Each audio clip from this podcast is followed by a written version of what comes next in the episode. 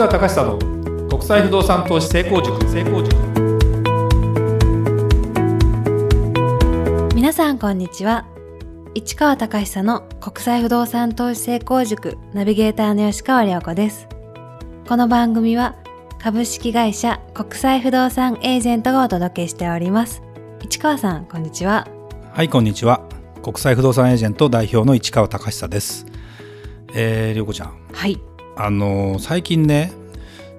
脳科学というかね脳を分析するような番組とかね、まあ、割と私あの手っ取り早いのテレビ番組見てしまうんですけど、はい、NHK スペシャルってやっぱり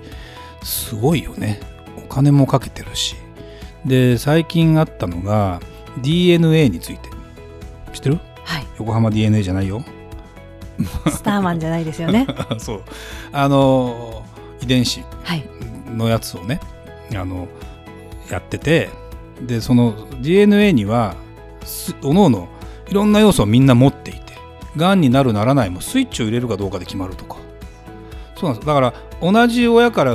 全部 DNA を受け継いでいるんだけども兄弟ってだからそういう意味じゃ同じ遺伝子なのよ、はい、両親から来てるからだけど絶対同じ運命たどるかとそんなこともないじゃないですか。まあそうですよね。そこにいろんなものがだんだん分かってきてその DNA をスイッチを入れる入れないっていうことを別に今日入れる入れようから入れるからできるとかじゃなくて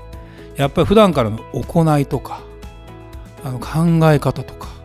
やっぱその、まあ、食べる習慣とかまあ、いろんなことが多分そのそこまで解明されないんだよねだからまあ簡単に世の中も物事簡単には進まないんだけどもそういうものをね解析したり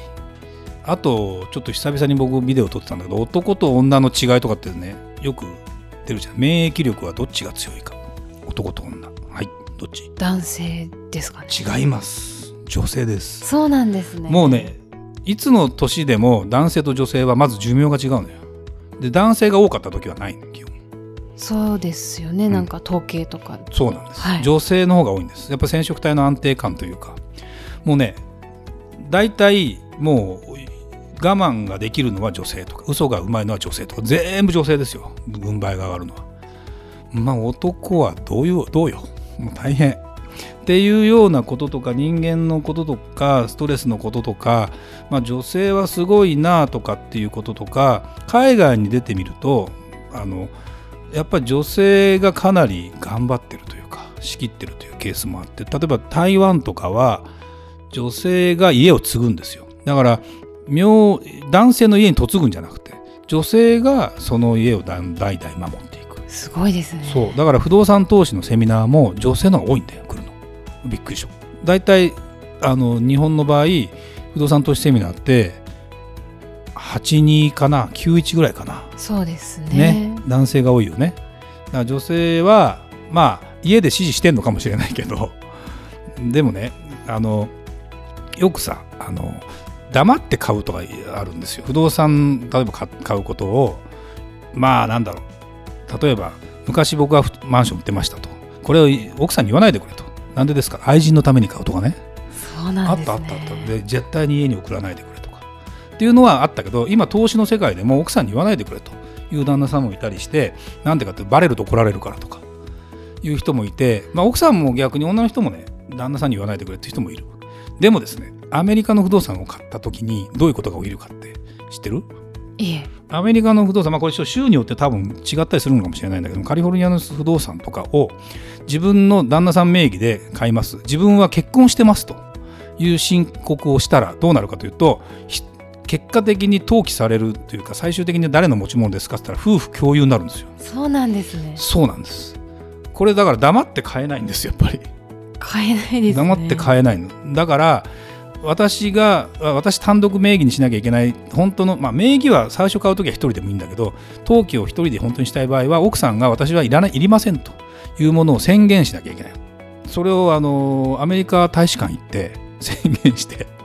私はこの不動産は買いません。持ち分は持ちませんっつって書かなきゃいけない。だから夫婦仲良くちゃんとそこら辺は協議してないとダメで。っていうことでだ要すなんでかっていうとこれ例えば節税目的で買ってあのやろうとした時にいや共有だから半分だけですよあなたの持ち分はと。だから節税できるのも半分ですよと。いうことに後でなりかねなかったりするのでそこら辺は後で知らないって話になるとやっぱ揉め揉め事になったりするので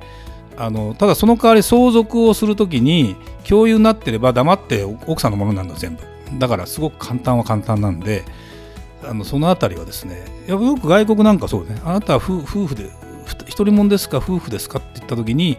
えー、夫婦ですと言ったら本当に共有財産になったりしますよってケースは、まあ、国によって別にあのドイツとかはならないんだけどアメリカはやっぱねそんな形になってて、まあ、すごいなと改めて思うから、まあ、勝手に黙ってやるのはよくないね。そうですねね仲良くいきたいですね。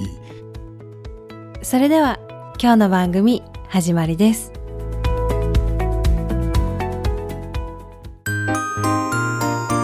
Q&A コーナーそれではリスナー様からの質問に答えるコーナーです早速今日の質問をご紹介いたします日本の不動産と海外不動産の違いを教えてくださいという質問です。市川さんの本を買いました。おめでとうございます。これからも応援しています。さて私は日本の不動産の将来に不安を持っています。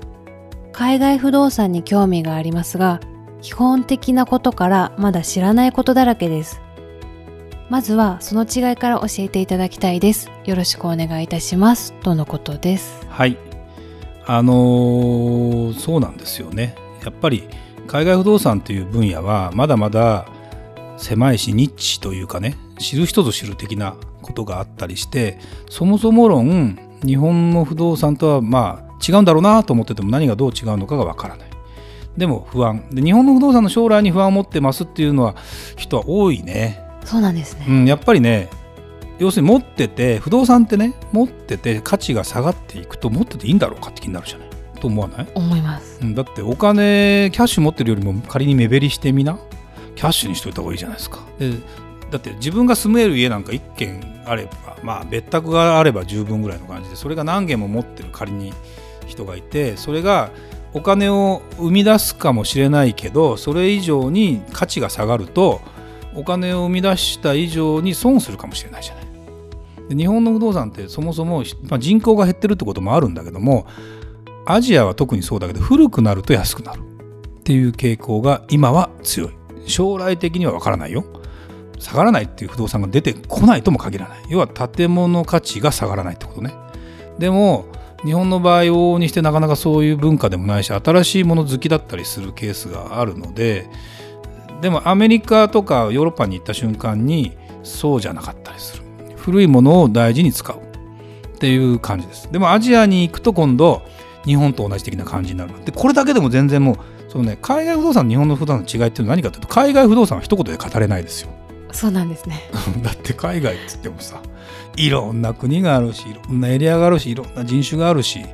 オリンピックに何カ国ぐらい参加すると思う？190何カ国とかさ200カ国とかないと開会式見てれば分かるよ、はい。うん、だからそれを思うといろんな国があってエリアがあって習慣が違うし何が違うし概念が違うしっていうようなことになった時にまああの幸い私はねうちの会社もそうですけど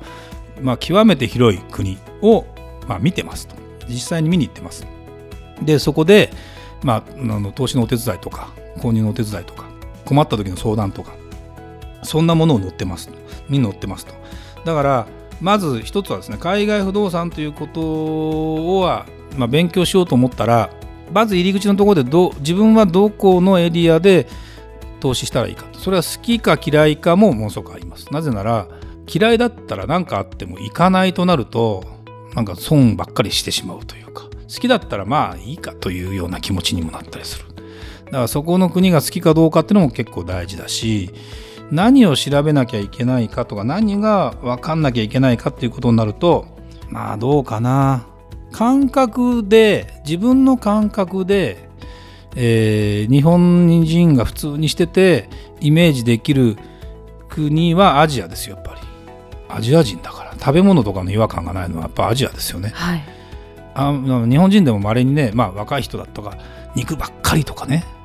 人もいるけどしんどいよね多分。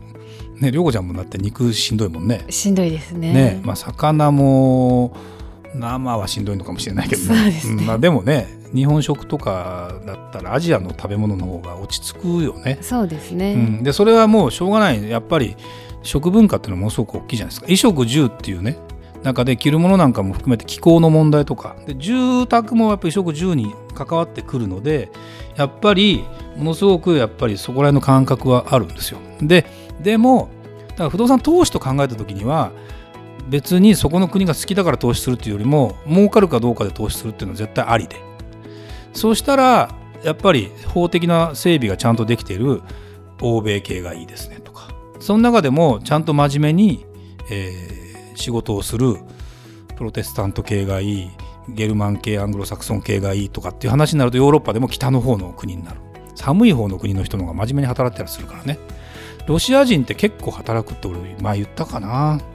日曜日もお店やってるのロシアはやってるからね。すごいですでね24時間スーパーもやってるからね。働き働者ですき者なんです。よでね日本人と結構話が合うらしいんですよロシアの人って。ただ政治があれだけ独裁政権とかになってるのでなんかなかなかとっつきにくいかもしれないけどロシアの人って、うん、日本人と合うんじゃないかな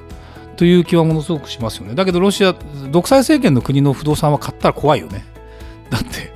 どうなるか分かんない。財産なんかコロって1コロね。はい没収もそうだし。はい買え価値変えますとかね。独裁ってそういうことだからね。勝手にポンって変えられるから、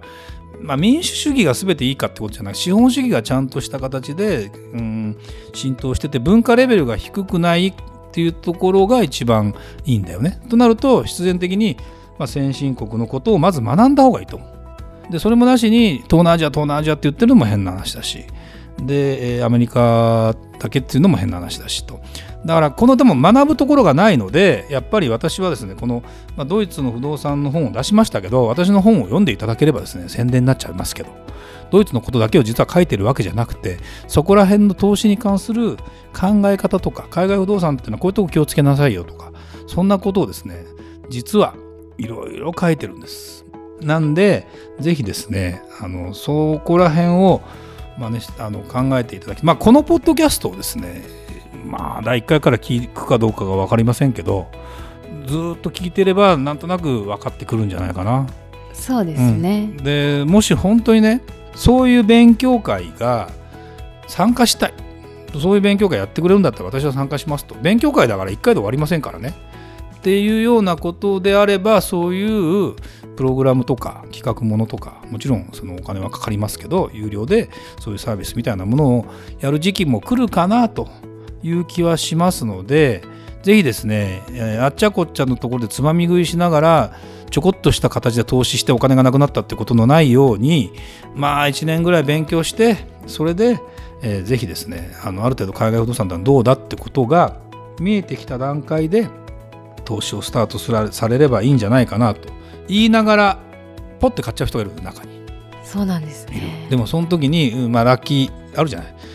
ビギナーズラックみたいなのあるじゃん分かんないけど買っちゃったけどっつって。でその話を聞いてるとセンスがいい人はとことん、まあ、深く考えないけど買っちゃうんだよねってかまあなんていうの持って生まれた運みたいな、うんそうそうそう、うんまあ持ってるかどうかですよその人は。